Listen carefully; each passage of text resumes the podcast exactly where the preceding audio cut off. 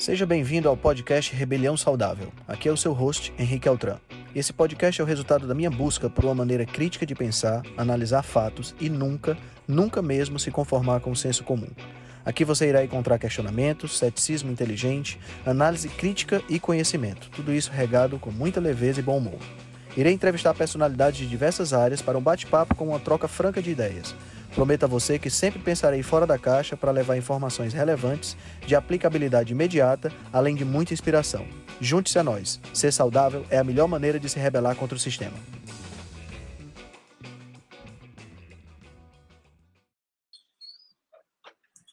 Show de bola, pessoal. Bom dia. Bom dia a todos. Nós estamos agora começando mais uma reunião do Rebelião. E para mim satisfação muito grande estar conversando com todos vocês.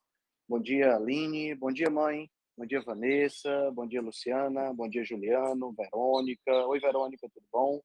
Bom dia, Keila. Bom dia, Carlinha. Muito bom estar com vocês aqui agora. Vamos, o pessoal vai entrando aí, enquanto eu faço uma breve recapitulação de tudo que aconteceu de, de das 15 dias para trás, né? Porque a gente não, não teve reunião da rebelião semana passada, que foi quarta de cinzas, né? Então, de 15 dias para cá, a gente teve tivemos uma live especial com os cavaleiros do Apocalipse Nutricional, né? Que são a, que foi aquela live é, onde a gente falou um pouquinho sobre o projeto Carnaval 2055, né? Projeto esse que eu usei essa data 2055 porque é quando eu vou fazer 80 anos de idade, né? E a ideia era justamente contrastar com a contrastar com aquela questão relacionada a, ao hábito, a, a programação que as pessoas fazem para é, é, aliás, a programação que as pessoas não fazem, né? Que é exatamente é, privilegiar prazeres imediatos ao invés de adiar esses prazeres pensando nos benefícios futuros. Então, essa foi uma live muito legal, a gente falou sobre vários temas bem, bem interessantes. Aconteceu na terça-feira de carnaval. Então, é para você ver como a gente é viciado em fazer o que a gente faz, né? Terça-feira de carnaval, à noite, a gente estava fazendo live para esclarecer as coisas e para tentar ajudar as pessoas a entender um pouco mais essa, essas questões. Então, a gente falou um pouquinho sobre isso, sobre adiar prazeres imediatos, buscando é, benefícios futuros, né? E na, nessa semana agora, na segunda-feira, dois dias atrás, a gente teve mais duas lives, né? Tivemos a, a, nutrição em dose dupla, né? Voltamos com nutrição em dose dupla depois de, de, de uma semana sem, que foi exatamente a semana do Carnaval. E aí nós conversamos nessa ocasião sobre o processo de introdução alimentar em bebês e conversamos também sobre a, sobre a alimentação infantil, né? Conceitos gerais relacionados com esses dois temas que são sempre repletos de muita confusão, porque a gente meio que esqueceu como é que a gente deve, nós como adultos devemos nos alimentar e consequentemente a alimentação das crianças sofreu com isso. Não é à toa que nós estamos vendo aí taxas cada vez maiores de obesidade, taxas cada vez maiores até mesmo de doenças que são doenças exclusivas, eram exclusivas do mundo dos adultos, como diabetes tipo 2, esteatose hepática, que hoje estão permeando aí a, a infância e a adolescência. Né? Então, foi muito interessante esse bate-papo. Em seguida, eu conversei com o tio Ed, Edmar Lopes. O tio Ed é professor de educação física, tem uma experiência, uma larga experiência na área de crossfit. Hoje ele conduz, um, além de uma academia de crossfit no Rio de Janeiro, que é a academia onde, inclusive, a Ali fica treino, ele conduz também um, um, um programa chamado Sarado depois dos 40. Então, a gente ter um papo sobre jejum, sobre alimentação, sobre low carb.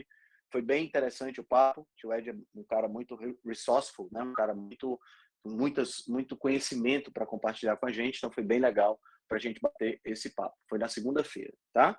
Na segunda-feira também eu comecei a falar um pouquinho mais sobre o, um projeto que eu estou lançando agora, né? E aqui eu vou falar para vocês em primeira mão um pouco mais sobre ele. É um projeto que eu estou lançando agora no dia. Vou fazer uma live de lançamento. Essa live está. Vou lançar para vocês agora, é primeira mão mesmo, nem, não foi lançado em canto nenhum, só quem sabe sou eu e, e a minha noiva. A live vai acontecer no dia 10 de março. Então, dia 10 de março, eu vou estar lançando oficialmente o projeto do Clube de Cultura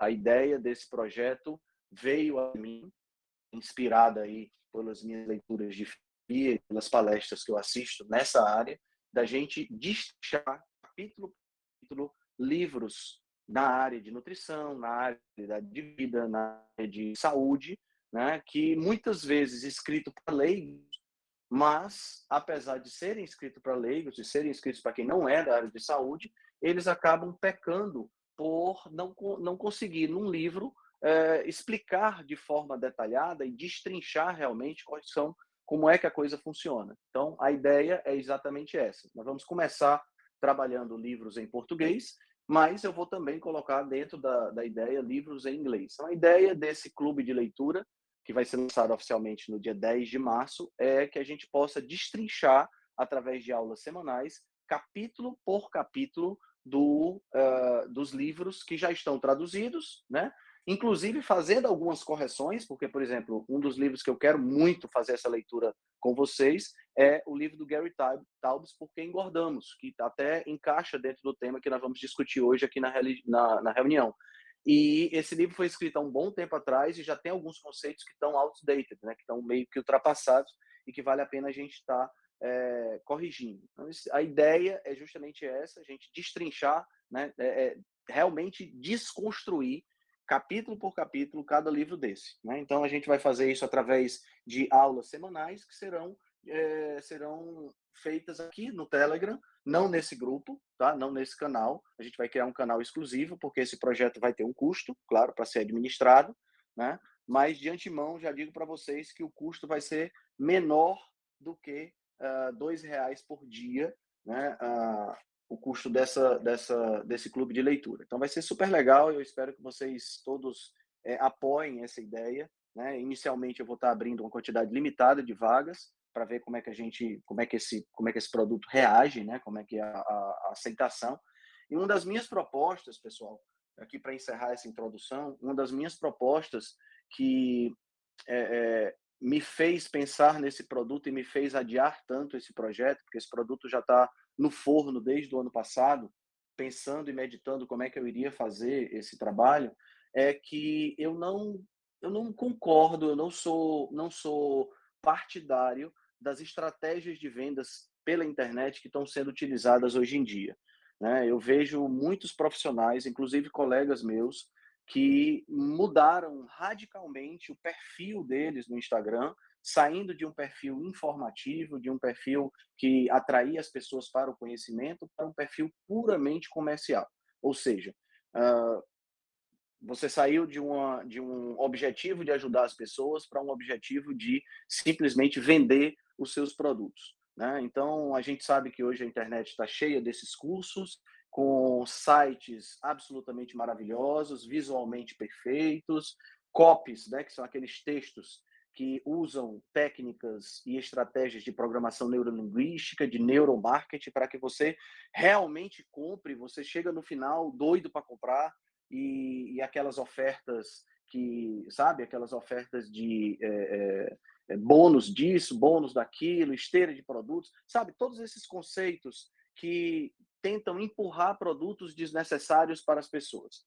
Então, isso me angustiava muito eu ter que entrar nessa seara, eu ter que transformar o meu perfil num perfil comercial, eu ter que transformar o meu perfil num perfil de vendas, eu ter que fazer essa coisa toda de, de, de linguagem, essa coisa toda relacionada com essas, com essas questões, me, me angustiava bastante. Eu não sou um, um, um, meu objetivo não é realmente é, simplesmente vender, meu objetivo é realmente informar.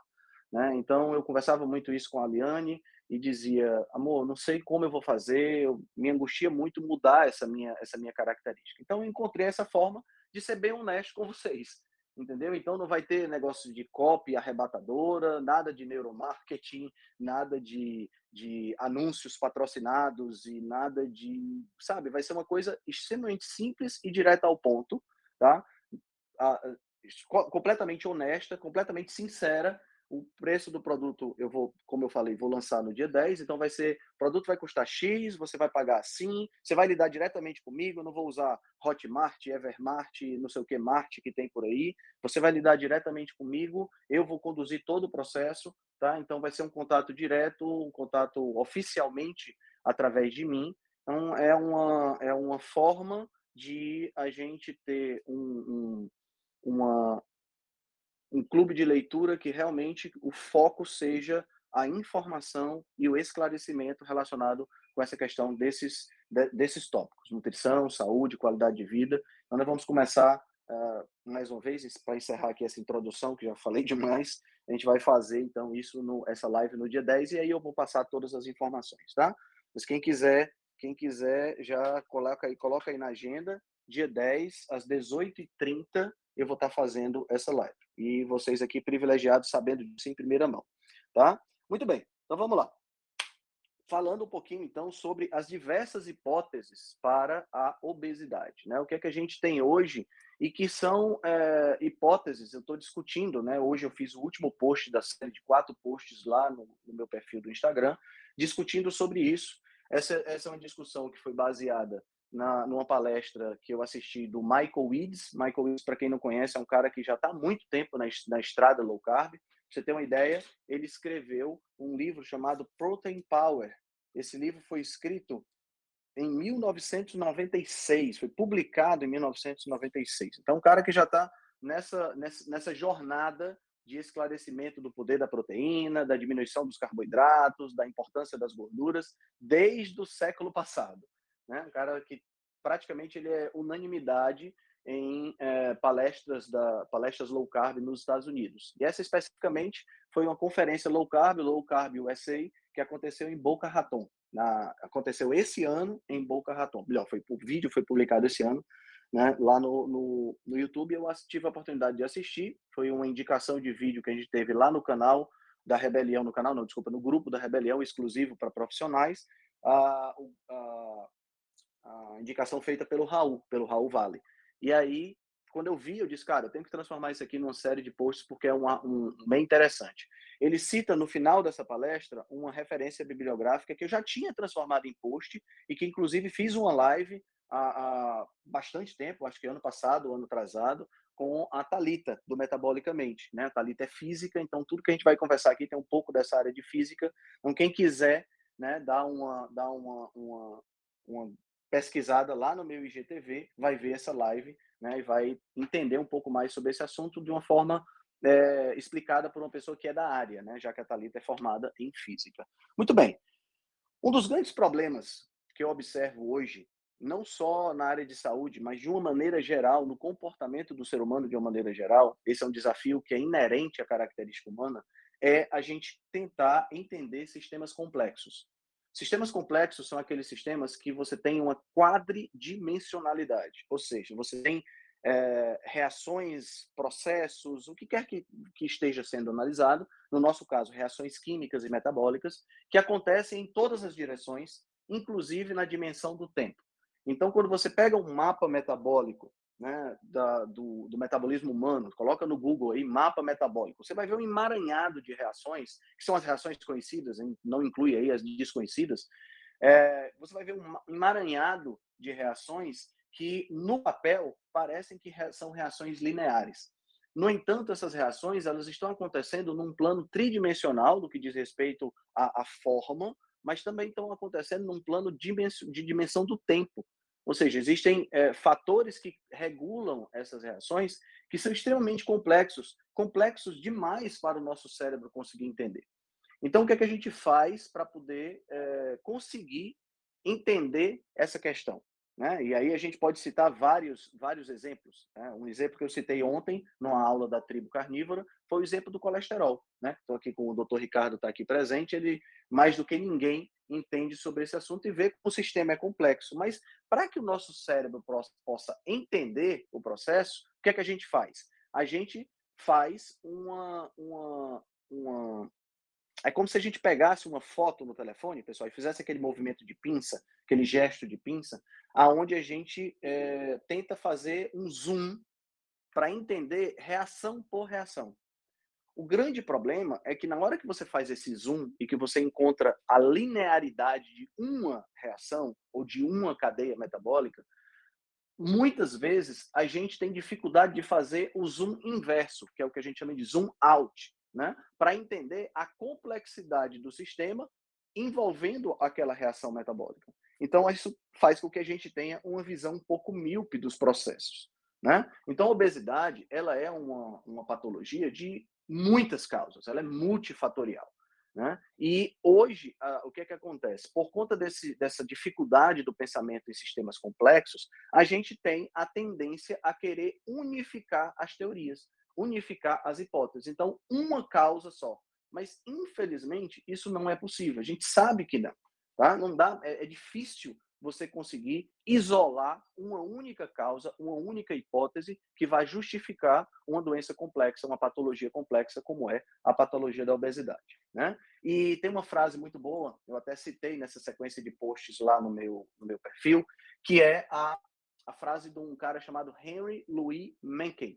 Ele escreveu o seguinte, ele disse: "Todo sistema complexo, todo desafio, todo problema complexo tem sempre uma solução lógica, simples e completamente errada. Né? Então, quer dizer, a gente tenta simplificar uma coisa que não dá para ser simplificada. Porque uma coisa é você simplificar algo que dá para ser simplificado, na hora que você explica, por exemplo. Né? O, o, o, o Albert Einstein tinha uma frase que ele dizia: se você não consegue explicar algo para uma criança de seis anos, é porque você não conhece esse algo que você está tentando explicar.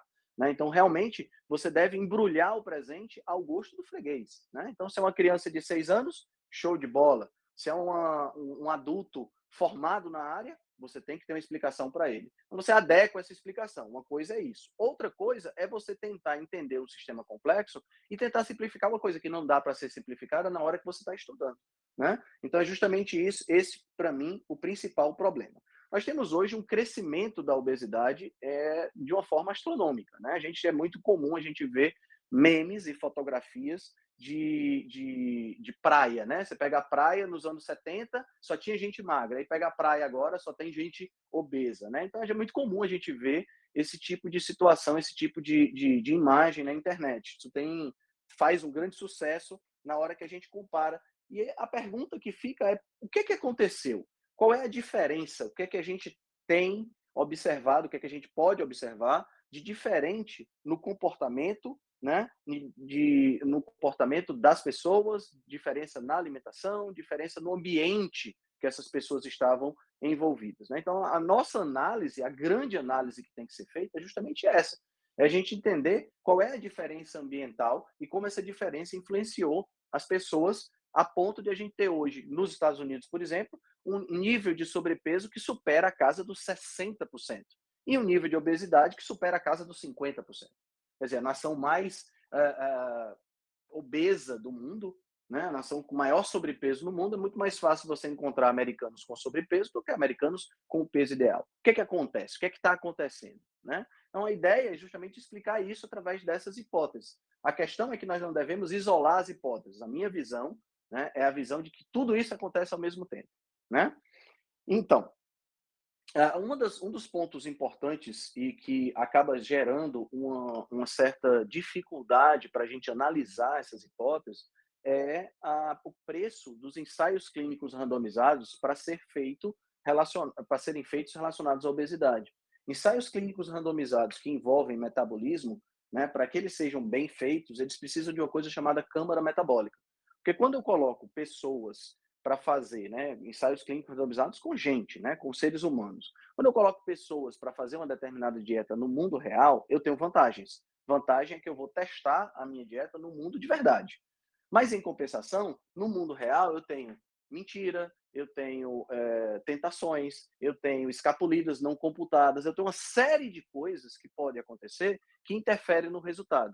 Quando as pessoas estão no mundo real, na maioria das vezes, o que eu estou analisando é a eficácia da minha orientação nutricional e não a orientação e não a dieta seguida em si, por conta da, das interferências ambientais. Para evitar isso, né, aí eu tenho uma câmara metabólica, que tem a desvantagem da pessoa estar confinada, então não é uma situação de mundo real, não tem, não tem para eu extrapolar isso para uma situação de mundo real é um pouco mais complicada, aonde ela fica confinada num quarto e esse quarto especial é um quarto onde todos os dejetos metabólicos dessa pessoa são é, é, analisados para que eu possa entender como é que o metabolismo dela funciona. Né? Então é interessante porque além do peso é medido também a, o escape de CO2, a, o consumo de oxigênio, todos esses fatores são medidos quando a gente está dentro do, da, de uma câmara metabólica com essa. O problema é que custa alguns milhares de dólares para você fazer esse tipo de experimento para uma só pessoa. Então você pega 15, 20, 30, 40 pessoas e você coloca numa metabolic ward, né, numa ala metabólica com várias salas como essa, a coisa começa a complicar, porque você não tem recursos para fazer isso. Tanto é que os estudos são pequenos, né? A gente tem vários, alguns até bem clássicos que já aconteceram nos últimos anos, aonde a gente tem a, a, é, essa análise. No entanto, a gente a gente fica com essa com essa tendência, né? Qual é a hipótese? Qual é a hipótese unificadora? Então, eu queria comentar com vocês três hipóteses para poder abrir o microfone para que a, a, as pessoas possam falar. Hoje se fala muito nessa questão do balanço energético, né? O balanço energético, a hipótese do balanço energético, calories in, calories out, é o talvez hoje o a hipótese mais divulgada, né? E infelizmente aquela que está no inconsciente coletivo das pessoas, inclusive do público leigo. Vejo muitas pessoas falando sobre isso. Então, inclusive, estava comentando isso com a com a Liane esse, esses dias, um amigo nosso, um amigo em comum que a gente tem, que postou no Instagram uma foto da, da esteira, depois dele fazer uma corrida, se eu não me engano, tinha 94 minutos em cima da esteira, 94 minutos é um bocado de tempo, não, uma hora e 34 minutos, e ele estava na esteira e lá te dizendo, lá, a, a, o comentário na, na, na, no story era assim, é, me preparando para comer biscoito recheado, não sei o que mais lá, não sei o que mais lá, panelada, sabe? Como se apenas as calorias contassem. Ou seja, se eu queimo as calorias que eu estou ingerindo, tanto faz, eu posso comer o que eu quiser. Essa é uma das, das coisas que está no inconsciente coletivo. Atualmente, esse modelo energético, né, ele é um modelo do balanço energético, ele é um modelo que envolve um pouco mais do que somente calorias. Hoje, hoje é, é, é já é uma coisa um pouco mais clara para as pessoas de que as calorias não são criadas iguais, né? Infelizmente, a gente ainda vê nutricionista sugerindo pão com doce de leite pré-treino, mas isso está diminuindo, graças a Deus está diminuindo. Então, num estudo que foi publicado ano passado pelo Dr. David Ludwig, comparando o, o modelo do balanço energético com o modelo da, da, com o modelo da insulina carboidrato, ele colocou uma figura que eu acho uma figura muito boa, e está no primeiro post dessa série que eu concluí hoje lá no meu, no meu Instagram. Nesse modelo, ele fala que existem direcionadores, existem causas primárias dentro da dieta. Ou seja, isso eu estou falando do modelo de balanço energético, tá, pessoal? Que seria o quê? Seriam alimentos ultraprocessados, seriam é, é, os, os produtos ultraprocessados, extremamente ricos em energia, com um tamanho de porção grande, muito ricos em gordura, muito ricos em açúcar, baixos em proteína e baixos em fibra. Esses seriam os desencadeadores do processo no modelo do balanço energético. Isso causaria, media, causaria problemas, sinais endócrinos, metabólicos e no sistema nervoso, que seriam os principais mediadores do que vai acontecer. Ou seja, esse tipo de produto faria com que você comesse mais, faria com que você é, é, procurasse mais esse tipo de produto e causaria disrupção endócrina. Isso levaria a um ao sistema de recompensa no cérebro ser ativado, que aumentaria o apetite, né? aumentaria a questão da, da, do processamento sensorial, né? você ficaria mais ligado nesse tipo de produto, e isso iria afetar a quantidade de energia ingerida, portanto, calorias ingeridas, que teria então um efeito, um efeito de superávit energético, causando um aumento da, da, aumento da reserva energética. Então, quer dizer, o tipo de alimento causaria os distúrbios internos, fazendo com que você comesse mais e fazia com que você tivesse a, a, o aumento do tecido adiposo. Qual a diferença desse modelo para o modelo do carboidrato insulina? É que os principais eh, direcionadores, os principais causadores, seria um alto, uma alta carga glicêmica e um alto índice de açúcar. Esse, essa alta carga glicêmica geraria questões relacionadas com a insulina, né, questões é, relacionadas com a proporção entre insulina e glucagon, que são dois hormônios, também tem uma sequência de posts sobre esses dois hormônios lá no meu perfil, e aumentaria também a proporção entre GIP e o GLP-1, que são duas incretinas, hormônios produzidos pelo intestino, que trabalham diretamente com o controle de é, depósito de gordura, que trabalha diretamente com anabolismo no corpo. Isso geraria um aumento do depósito de gordura, ou seja, geraria um aumento do peso, que faria, esse desequilíbrio hormonal faria com que você tivesse os combustíveis, né, a energia circulante diminuindo, e, consequentemente, isso faria o cérebro procurar por mais comida, gerando um balanço positivo de energia. Certo? Então, veja que os dois modelos envolvem balanço positivo de energia. Os dois modelos envolvem superávit calórico. Um envolve um. Ah, você aumenta porque come o superávit calórico, o outro, você tem o superávit calórico porque você aumenta de peso. Então, são duas, duas sequências diferentes, com causas diferentes, mas que, no final das contas, trabalham com uma grandeza, que é uma grandeza física, que são as calorias. Né? Então, qual é a ideia dessa terceira hipótese, que é que eu queria discutir aqui com vocês hoje, e para a gente poder abrir a discussão para todo mundo, e ao mesmo tempo para a gente entender que, na minha opinião, pelo menos, não é uma coisa só, são todas elas juntas, tudo junto e misturado, tá? Então, a, as duas primeiras hipóteses que eu acabei de falar, do balanço energético e o modelo do carboidrato e insulina, são hipóteses que trabalham com calorias. O que, que são calorias, pessoal? Caloria é uma unidade da física que mede a quantidade de energia que existe em determinado sólido, em determinada substância, tá?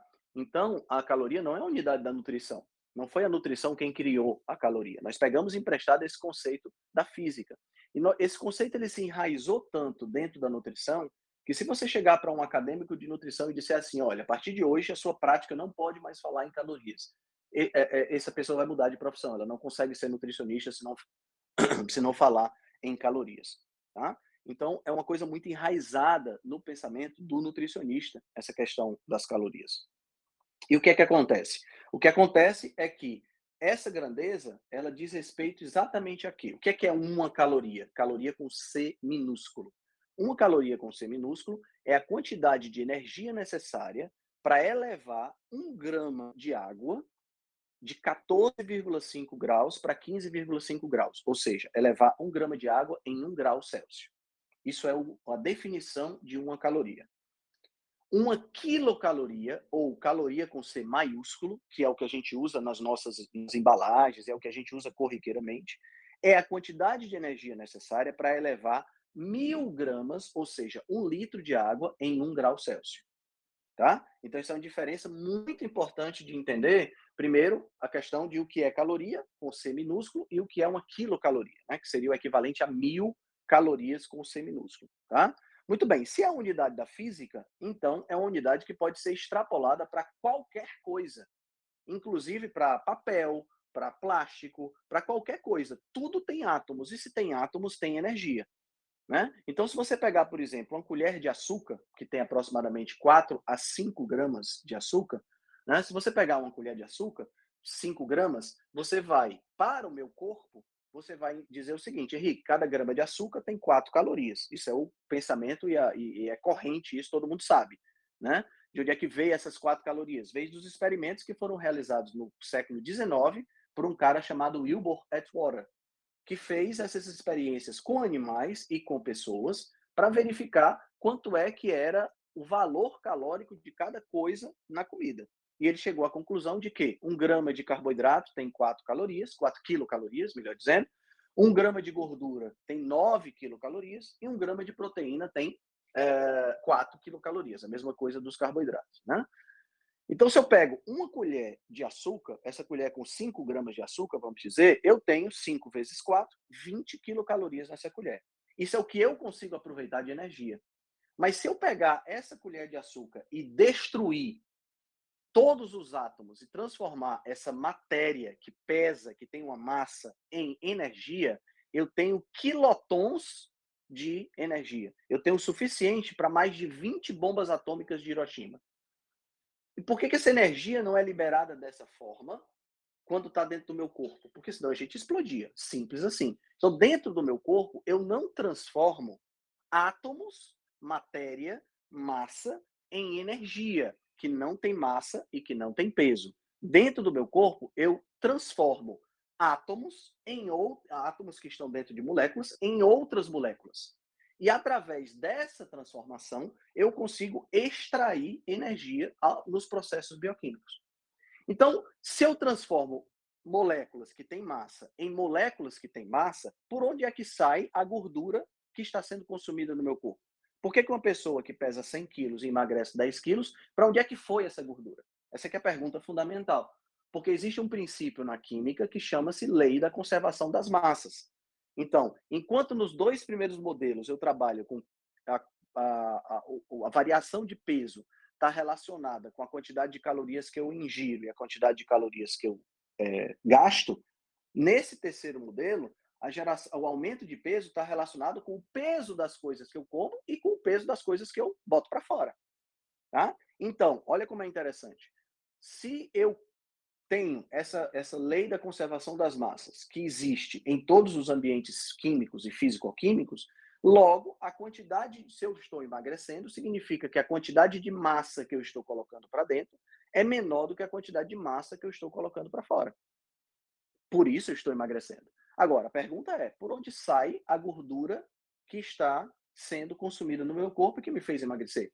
Essa gordura sai exatamente por um canto que ninguém fala. Tanto é que os autores que fizeram um estudo com essa pergunta de título, para onde vai a gordura quando eu emagreço, fizeram uma pesquisa pública na, na, pra, com 150 profissionais de saúde. Entre esses 150, tinham 50 médicos, 50 nutricionistas e 50 professores de educação física. E a maioria esmagadora, acima de, 9, de 80%, respondeu que a energia, a, a gordura saía na forma de energia. Era gasta e saía na forma de energia. Ou seja, isso só demonstra como a gente tem deficiência de entender os processos físico-químicos que acontecem no nosso corpo. Né? Só duas pessoas nesse universo de 150 pessoas responderam, fizeram a resposta certa, que é através de CO2 e água que sai na respiração. Opa, aqui a gente tem uma coisa interessante. Caramba, quer dizer que a gordura que tem no meu corpo, que é queimada na hora que eu emagreço, ela sai do meu corpo na forma de gás carbônico e água pela minha respiração? Exatamente. Ela não sai na forma de fezes, ela não sai na forma de urina, ela não sai na forma de energia, porque nós não somos reatores nucleares. Ela não sai dessa forma, ela sai na forma de gás carbônico e água. Isso é uma revelação que não deveria ser uma revelação, mas é algo incrível. Porque gás carbônico e água que saem na minha respiração, apesar de eu não ver e apesar de aparentemente não ter peso, eles possuem peso. Eles possuem massa. E se eles possuem massa, eu entro na lei da conservação das massas. Ou seja, o que eu, o que eu consumo de peso, o que eu consumo de massa que entra através de comida, deve ser o que eu coloco para fora também através de massa. Quer seja gás carbônico e água, mas existem outras coisas, claro vai sair um pouquinho de massa nas fezes, vai sair um pouquinho de massa na urina, vai sair um pouquinho de massa na forma de cetonas, vai sair massa de várias formas, suor e por aí vai, tá? Então, a ideia desse segundo, dessa terceira hipótese é que o que causa a obesidade, a diferença de peso, não está relacionada só com calorias, está relacionada com a lei da conservação de massa, está relacionada com a, com a massa que eu como. E aí entra por que, que as dietas low carb funcionam. Por que, que as dietas low carb funcionam? Se a gente pegar novamente o padrão calórico de um grama de gordura e de um grama de carboidrato, né? Um grama de carboidrato tem 4 calorias, um grama de gordura tem 9 calorias. Significa o quê? Significa que cada caloria de carboidrato tem 0,25 gramas. E cada caloria de gordura tem 0,11 gramas. Isso significa o quê? Que a caloria da gordura pesa menos. Estão entendendo? a, a, a, caloria que eu como quando eu ingiro gordura pesa menos do que a caloria que eu como quando eu vejo quando eu ingiro carboidrato. Isso faz com que eu tenha aí a ingestão da mesma quantidade de energia só que com menos massa. Consequentemente, eu, pela lei de conservação de massas, eu vou emagrecer. Porque se eu estou comendo menos e estou é, expelindo mais, eu vou emagrecer. Né? Então, essa é uma outra visão. É uma outra visão extremamente interessante. Né? Agora, a pergunta que eu deixo para a gente abrir para, já falei até demais, a pergunta que eu deixo para a gente abrir para os nossos colegas, para eles contribuírem com as ideias dele, é a seguinte: será que é só uma dessas hipóteses que está válida? Ou será que nós temos aí um conjunto de hipóteses válidas? Ou seja, será que não é um pouco dessa questão das calorias, um pouco da questão hormonal e um pouco da lei de conservação de massas, tudo junto e misturado?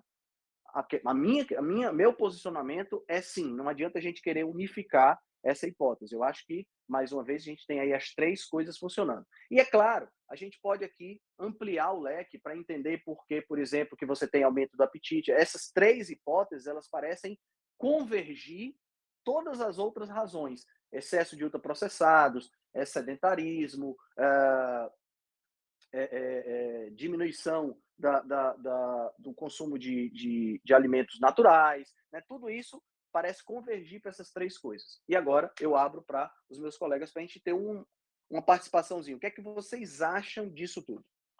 Quem quiser fazer alguma pergunta também, fiquem à vontade.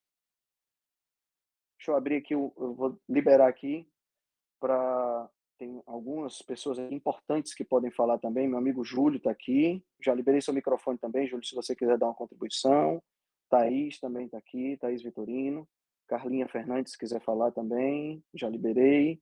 São profissionais que fazem parte da Rebelião Saudável que podem falar.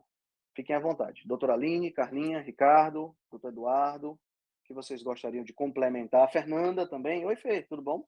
Maurício, você por aqui, cara, que coisa boa. Hoje nós temos muitas pessoas incríveis aqui hoje. Bom dia, bom dia. Bom dia. E aí, meu amigo? Eu tava sentindo sua falta por aqui nas quartas pela manhã. É, tá complicado, eu tenho ido trabalhar nesse horário. É, eu acabei não pegando muita coisa de sua explicação, mas em teoria de só de emagrecimento aqui, um, um dado que eu acho interessante é, é lembrar a, a, o armazenamento de glicogênio né, em relação a gente fala que para reduzir a, a é, a quantidade de carboidrato, no meu caso mesmo, se uma dieta sem carboidratos, e teoricamente eles são o, o grande vilão né, da, do, do, do, contra o emagrecimento, mas na verdade não é assim. É, tanto que tem algum, um estudo interessante que foi feito, é, que diz que, em média, a quantidade do corpo que a gente consegue é, armazenar é aproximadamente 500 a 600 gramas de glicogênio só. Então, além disso, você precisa ter uma super alimentação de carboidrato, tipo, em média, 15 gramas de glicogênio por quilo de peso corporal que a gente consegue converter. Então, no estudo com superalimentação, de fato, a conversão, se você se entupir de carboidrato para converter em gordura, você tem que consumir, além da sua cota do encher o glicogênio muscular, ainda 475 gramas de carboidrato para produzir 150 gramas de gordura. Ou seja, aqui a ideia principal é o seguinte, por mais que a gente se entupa de carboidrato, o ganho de peso na verdade, acaba ficando pela é, oxidação deficiente da gordura, ou seja, enquanto o carboidrato tá, tá, que a gente ingeriu, né, a insulina entrou na jogada e a gente acaba não usando aquela gordura que também está vindo junto com a alimentação. Então, é, eu acho que o, o, foco é, quando o pessoal fala, ah, vamos fazer uma dieta low carb, ajuda, porque justamente, quanto menos carboidrato, mais gordura do nosso corpo a gente pode usar, além da que vem com a alimentação também, né? E isso aqui faz muito sentido se a gente parar para analisar populações como o Tuquicenta, que vive mais de 90% de batata, e aqueles os quitavanos também, que se entopem de carboidrato, e é todo mundo magro. Mas porque justamente o percentual de gordura é bem, bem reduzido na dieta. A gente, como acaba, a gente, eu digo, a maioria das pessoas, como acaba fazendo uma alimentação muito mista, e aí acaba realmente engordando porque não consegue usar toda a gordura, e também o corpo é muito adaptado à cetose, né? É, o pessoal não tem esse, essa fertilidade metabólica é, bem resolvida, então acaba é, é sendo os carboidratos ocupados, entre aspas, porque a gente acaba não conseguindo chegar realmente a usar a gordura.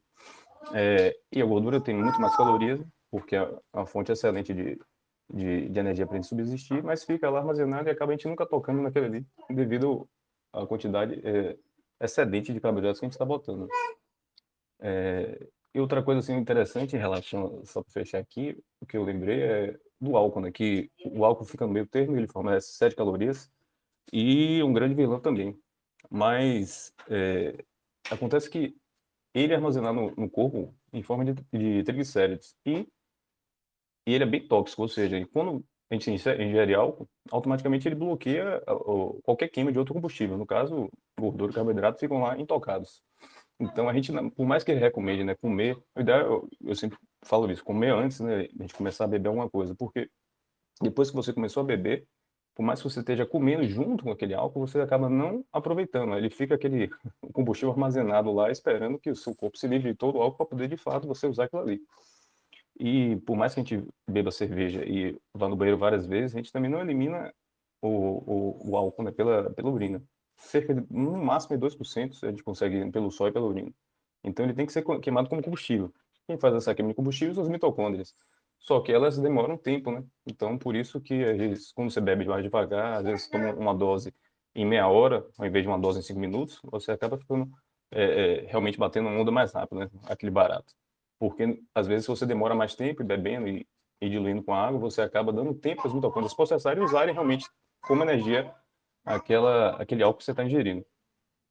Então, esse é um, um, um outro aspecto né, que eu, pelo menos, consumo, continuo consumindo é, realmente álcool durante esse ano e não vi realmente ele afetar é, no meu ganho de peso nem nada, mas também eu reduzi é, drasticamente o consumo em relação ao meu passado. E conforme a gente vai consumindo menos, né, a tolerância também diminui, então você acaba não bebendo tanto. Mas eu, eu acho que são alguns pontos assim, interessantes para é, incluir né, nessa quando se fala de perda de peso. E aí as teorias realmente Sim. da caloria e tal, no final das contas a caloria a gente vai sabe que o déficit é, é fundamental para para conseguir emagrecer, mas o, o, a meta é conseguir fazer isso de forma sustentável, né? E a gente percebe que a maioria das pessoas faz isso de forma melhor quando realmente está menos carboidrato na jogada e mais proteína, que acaba sendo é, realmente um macronutriente que vai dar mais saciedade, além de ter muito mais é, nutrientes.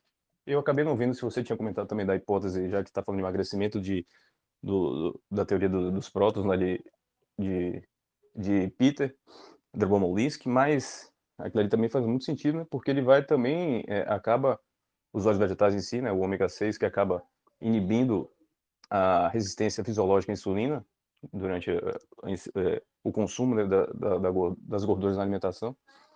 E a maioria das pessoas está fazendo ingestão de, de forma consciente ou não né, de, de gorduras ômega 6 em excesso, em detrimento das ômegas 3. Então, isso aí também eu, eu creio que é, tem a palestra de Mike Wills, ele explicando melhor, acho que é, é a forma mais fácil de, de entender. É, é um, um, um, vídeo que ele fez no YouTube, tem um texto também que eu traduzi, mas que é uma teoria também muito interessante porque ele desse, esse processo todo, esse excesso de ômega 6 acaba justamente danificando a mitocôndria, que é ela que vai fazer esse processo todo de queima e utilização de energia de forma mais eficaz. A gente sabe, danificou a mitocôndria, é, você precisa produzir, para compensar, acaba precisando produzir mais, que você vai produzir mais como? Fazendo aquele estresse saudável no corpo, seja é, através de atividade física, ou banhos gelados, ou sauna, enfim, aí buscar essas alternativas para poder compensar. Mas se na fonte você já reduz a quantidade de ômega 6, eu acho que isso aí é, um, é uma estratégia excelente para poder também atacar. Valeu. Sem dúvida, hum. sem dúvida, sem dúvida. E só comentando que você não só reduziu a quantidade, você reduziu a velocidade também, né? Porque depois daquele vídeo você bebendo em 5 segundos uma lata daquela de cerveja, eu fiquei assustado. É, tinha, e a latinha era, era 4 segundos e 17, véio. e isso aí era, era recorrente. 4 segundos e 17, né? Pensa! É, mas era, era insano. E tinha justamente, para você ver quanto ainda tinha a, a, a, resistência, eu tomava uma garrafa de rum, às vezes sozinho, então eu tinha muita, muita resistência, digamos assim, né, ao álcool, e já, uhum. porque já não fazia mais efeito em mim. E também não tinha limites, e você acaba o corpo dilatando, não só para comer grandes quantidades de comida, quanto para beber também tudo. O corpo é miserável, né? Ele consegue se adaptar a tudo, ao comportamento é bom e ruins. E no meu caso, que minha vida inteira foi sempre de excessos, cada vez mais eu ia conseguindo bater esses recordes que eram horríveis para minha saúde. Né? Apesar de eu ter consciência na época que isso aí me causaria danos a longo prazo. E eu já estava sofrendo, né? Quando cheguei lá perto dos 30, eu já estava realmente com a parte hormonal muito detonada, com estetose hepática, um bocado de, de, coisas que, graças a Deus, eu consegui retomar a tempo de, de, de ainda tentar ir seguindo a minha processo, meta. Né? É, exatamente. Mas foi, foi realmente um, um início. Eu gastei todas as minhas fichas de saúde que eu Gastou todos os lives nessa época, né? Você já está na, tá naquela última vida. Do, do e eu jogo. acho que foi devido ao meu início de, de, de, vida, minha infância tá, e adolescência, que eu só comecei realmente a beber e ir para festa depois dos oito anos. Então, até então, era todos os tipos de esporte saudável, dormindo cedo. Então, isso aí acho que me deu uma sobrevida para poder passar pela essa fase negra. Ainda bem, ainda bem. Show de bola, meu amigo. Muito obrigado pela participação, hein? Posso falar? Pode! Ai, tá bom dia, gente! Tudo bom? Milagre, consegui aparecer aqui esse horário. Nossa Senhora. Não, eu só queria deixar um, minha, minha visão aí. Essa questão do, do tuxenta, né? Que eles comiam aí 90% de, das calorias em, em mandioca, né? É, uhum. A questão é a seguinte: é, é evidente que não é esse excesso do bom carboidrato que deixa ninguém doente, né? O problema é que se você vai transportar essa lógica da dieta deles para o nosso mundo hoje, é impossível, porque as pessoas não querem comer mandioca, né? As pessoas querem comer pão, aquele pão que tem xarope de milho, querem comer bolacha. É, então, é, e além disso, é, os sucenta estão gastando energia, né? Eu fiz as medições que eu fiz com glucosímetro contínuo é, quando eu comi carboidrato e, e, fui andar, né, uma caminhada assim de meia hora com a minha cachorra aqui, sem não estava fazendo exercício não. É impressionante como é que a, você gasta o carboidrato que você acabou de comer, sua glicemia não sobe. Eu cheguei a comer bolacha de farinha de trigo e minha glicemia não subiu. É impressionante, assim, eu fiz isso várias vezes. É, faz uma diferença gigantesca uma pessoa que come, que tem a base da, da fonte energética dela, carboidrato, mas ela tem uma vida ativa. Não estou falando de fazer ginástica, não. Estou falando de, de, durante o dia você gastar a energia que você está comendo, está gastando. Ah, comendo um monte de fruta, banana, comendo, não importa, mas está gastando. Então, isso, é, essa coisa de estilo de vida hoje mudou muito, né? Então, aí, por que a low carb hoje em dia? Né? Porque a gente é obrigado a, a encontrar uma alimentação que a gente não sofra, né? Não tenha que se privar toda hora e que seja compatível com o estilo de vida moderno. Né? É, e outra coisa, a gente vive num mundo de um excesso de, de oferta é, hiperpalatável, de industrializados, e eu vejo que assim a, as estratégias de baixo carboidrato são as únicas que ajudam você a, a diminuir a fome num ponto que você pode lá ver um doce, uma coisa que você gosta e tal, e você não sente vontade de comer. Né? É, é, a única estratégia que consegue blindar a gente desse mundo de hoje, que está demais, né? é, é, muita oferta, né? É muita. Você vai na casa das pessoas, você vai na rua, você vai na padaria. Então, se você não tiver uma correção hormonal muito forte para fazer o contraponto, você começa a ceder, começa a ceder, ceder, ceder. Quando você vê, está com gordura no fígado, tá com, né, com resistência à insulina, e a resistência à insulina piora a sua vontade de comer doce. Então, é, é, essa que é a diferença. Agora, é, é claro que a questão calórica importa, só que a low carb coloca você em condição de fazer é, um, uma, uma ingesta de caloria de forma, ainda mais se a pessoa comer comida de verdade, né, não ficar se entupindo de receitinha, mas coloca você em condição de, de fazer uma, uma, um ajuste calórico, né, de uma, fazer uma restrição calórica, é, ou de não comer mais calorias do que você precisa, porque isso vai acontecer instintivamente. Então, eu não vejo, é, hoje em dia, no mundo que a gente está hoje, no estilo de vida que a gente leva hoje, como você conseguir resolver essa questão do peso, né? Eu mantenho meu peso já há três anos e meio, né? Que eu tenho 64 quilos. Eu não mudo meu, meu... Quando às vezes sobe um pouquinho, depois cai um pouquinho, essa oscilação que é natural. Mas por quê? Porque eu mantenho uma alimentação que eu consigo me autorregular.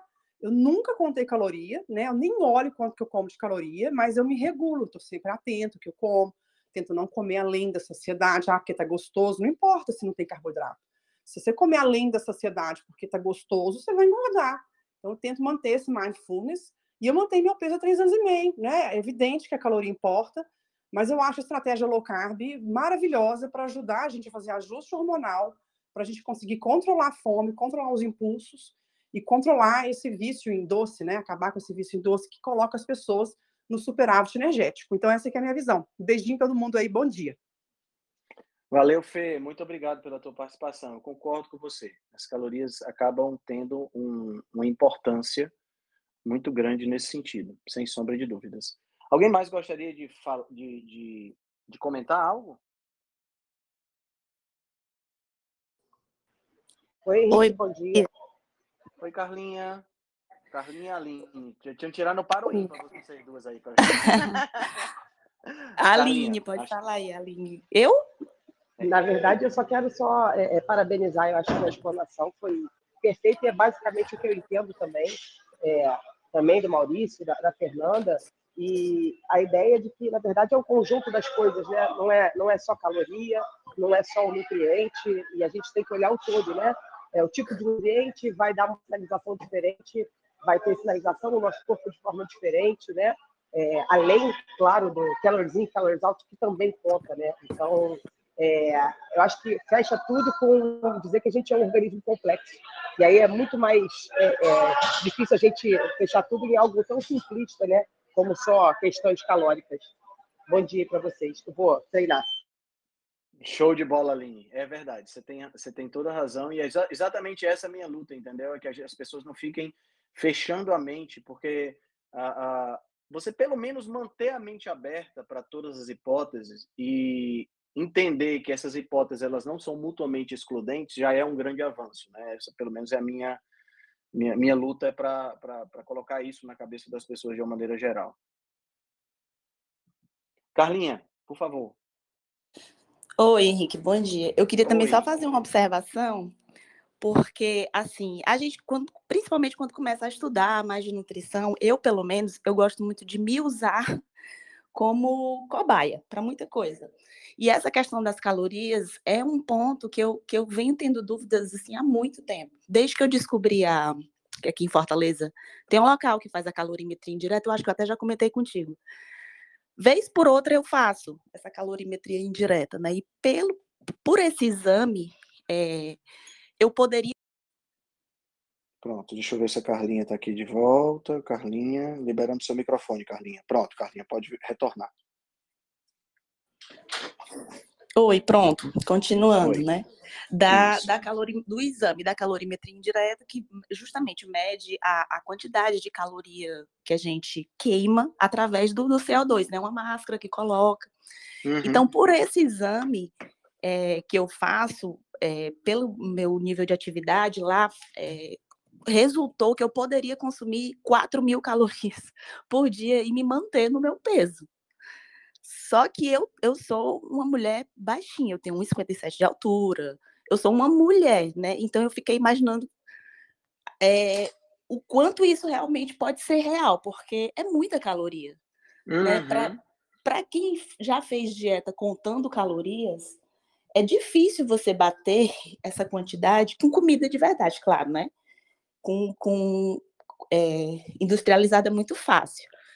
Mas com comida de verdade é muito difícil. Então eu fiquei imaginando o quanto isso seria deletério para um, o meu sistema digestório, para a minha vida mesmo socialmente. Eu teria que passar o dia comendo.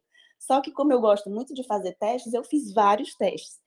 E é, a, a questão de caloria importa sim, mas caloria não é tudo sabe? Porque quando é to... o meu o meu corpo reage totalmente diferente. Quando eu fiz uma estratégia alimentar caracteristicamente mais low carb e quando eu fiz uma mais tradicional, consumindo carboidrato o dia todo, com a mesma quantidade de calorias. Então, assim, caloria importa, sim, só que depende. Depende da pessoa, depende como é a sensibilidade à insulina da pessoa. É, um, alguém comentou sobre o álcool, né? Que é, mesmo consumindo uma quantidade pequena de álcool, não tem muita variação de peso. O álcool, para mim, é muito, muito inflamatório. O, o, meu peso sobe imediatamente. Eu sei que não é gordura e tudo, mas só esse inchaço que o álcool me causa já me faz pensar o quanto ele me inflama e, e o quanto, para mim, o álcool não é uma coisa legal. Então, é uma coisa que eu já excluí totalmente da minha vida, que é o álcool né? Mas é, é essa parte que eu queria, assim, falar para vocês, que cada indivíduo reage de uma forma diferente a uma estratégia alimentar, isso para mim é óbvio. Para algumas pessoas, o carboidrato é, não vai fazer tanta diferença, não vai inflamar tanto. O álcool também, né, como a gente viu aqui, mas para outras pessoas o corpo reage totalmente diferente. É verdade, você tem toda a razão. É, e você foi, falou um ponto importante, né? É, depende. É, acho que essa questão do depende é a questão que a, a gente precisa ter, parar de querer fazer as coisas de forma exata e entender que existe uma graduação de cinza entre os extremos, né? Que a gente não encara isso dessa forma. Exatamente. Assim também como a Fernanda falou, é sobre o, esse aparelho que você coloca é, para ver a glicose, como é, no decorrer do dia se comporta. É, eu acho muito legal e interessante, justamente porque eu gosto de, de ficar me usando como cobaia, mas eu percebo o quanto diferente é de pessoa para pessoa, justamente por conta disso tudo. Da sensibilidade à insulina que cada pessoa tem, da parte hormonal. Eu acho que tudo isso é, contribui muito, sabe? Varia muito. A frutose em mim eu percebo que ela é, eleva muito mais a minha insulina do que qualquer outro tipo de, de carboidrato. Enfim, eu acho que, que essa variação é muito grande. O importante é cada um se descobrir e mesmo se avaliando, conseguir ler os sinais que o seu corpo, seu próprio corpo manda, né? Porque o nosso corpo está sempre mandando sinais o tempo todo. Então, eu acho que, que o caminho é por aí, é você descobrir o que é que funciona para você e você ir aplicando isso. Em relação a calorias, a mesma coisa, não ficar tão bitolado em quantas calorias uma dieta, uma estratégia alimentar eu vou fazer, é ir se alimentando intuitivamente e vendo como é que o seu corpo está respondendo a isso. Muito além de peso na balança, a questão inflamatória, como está a sua parte de digestão, tudo isso é um, um, uma cadeia que uma coisa vai levando a outra. Quanto menos inflamado você tiver, eu acho que mais mais rápido o seu corpo vai responder a qualquer estratégia que você venha a oferecer para ele, né? Exatamente, exatamente. Tem, tem muitos fatores aí que vão influenciar. Essa questão da inflamação é uma questão que acaba influenciando bastante também. Mais alguém gostaria de dar alguma, alguma palavra, pessoal?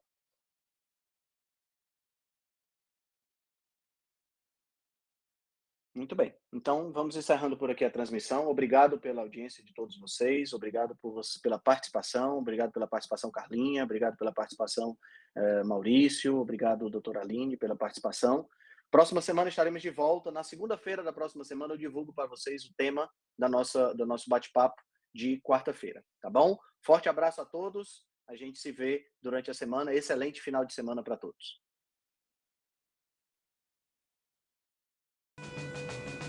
Se você gosta do nosso trabalho, deixe um review 5 estrelas no aplicativo que você usa para escutar o podcast.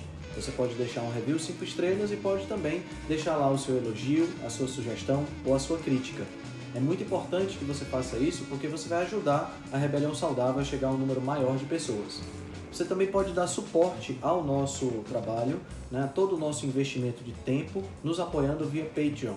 Assim a gente pode continuar a oferecer o melhor conteúdo de qualidade, sem anúncio e de forma totalmente gratuita. O link para o nosso Patreon você vai encontrar no show notes.